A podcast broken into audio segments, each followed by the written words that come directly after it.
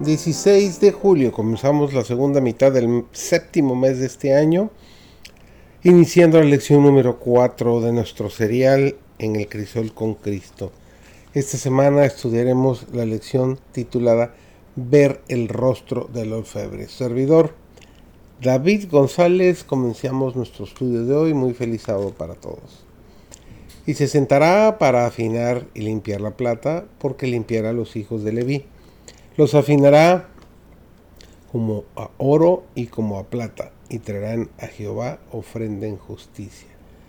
Este es el proceso de refinación y purificación que realiza el Señor de los ejércitos. Es una obra muy penosa para el alma, pero es el único proceso por el cual pueden eliminarse las escorias e impurezas contaminadoras. Nuestras pruebas son todas necesarias, para acercarnos a nuestro Padre Celestial en obediencia a su voluntad, para que podamos llevar al Señor una ofrenda de justicia. Los conflictos que se experimentan en la tierra, en la providencia de Dios, proporcionan la preparación necesaria para desarrollar caracteres apropiados para las cortes del cielo. Debemos ser miembros de la familia real, hijos de Dios, y todas las cosas les ayudan a bien a los que a Dios aman y se someten a su voluntad. Dios es una ayuda que siempre está presente en el momento de gran necesidad. Conoce perfectamente los pensamientos más secretos de nuestros corazones y todas las intenciones y los propósitos de nuestras almas.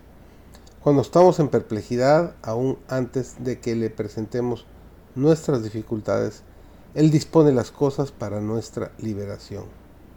Nuestra tristeza no pasa inadvertida.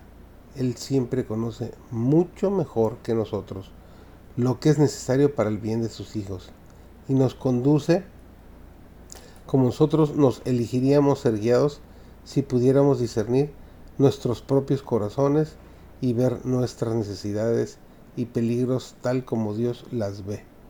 Pero los seres finitos pocas veces se conocen a sí mismos. No conocen sus propias flaquezas. Dios los conoce mejor de lo que ellos se conocen y Él sabe cómo guiarlos. Si confiamos en Él y le encomendamos nuestros caminos, Él dirigirá nuestros pasos por la senda que nos conduzca a la victoria sobre todo el pecado, sobre todo rango o rasgos de carácter que no es semejante al carácter de nuestro modelo divino. Muchos están engañados acerca de la condición de su corazón. No comprenden que el corazón natural es engañoso más que todas las cosas y desesperadamente impío. Se vuelven con su propia justicia y están satisfechos con alcanzar su propia norma humana de carácter. Sin embargo, cuán fatalmente fracasan cuando nos alcanzan la norma divina y por sí mismos y no pueden hacer frente a los requerimientos de Dios. Podemos medirnos a nosotros por nosotros mismos, podemos compararnos entre nosotros mismos.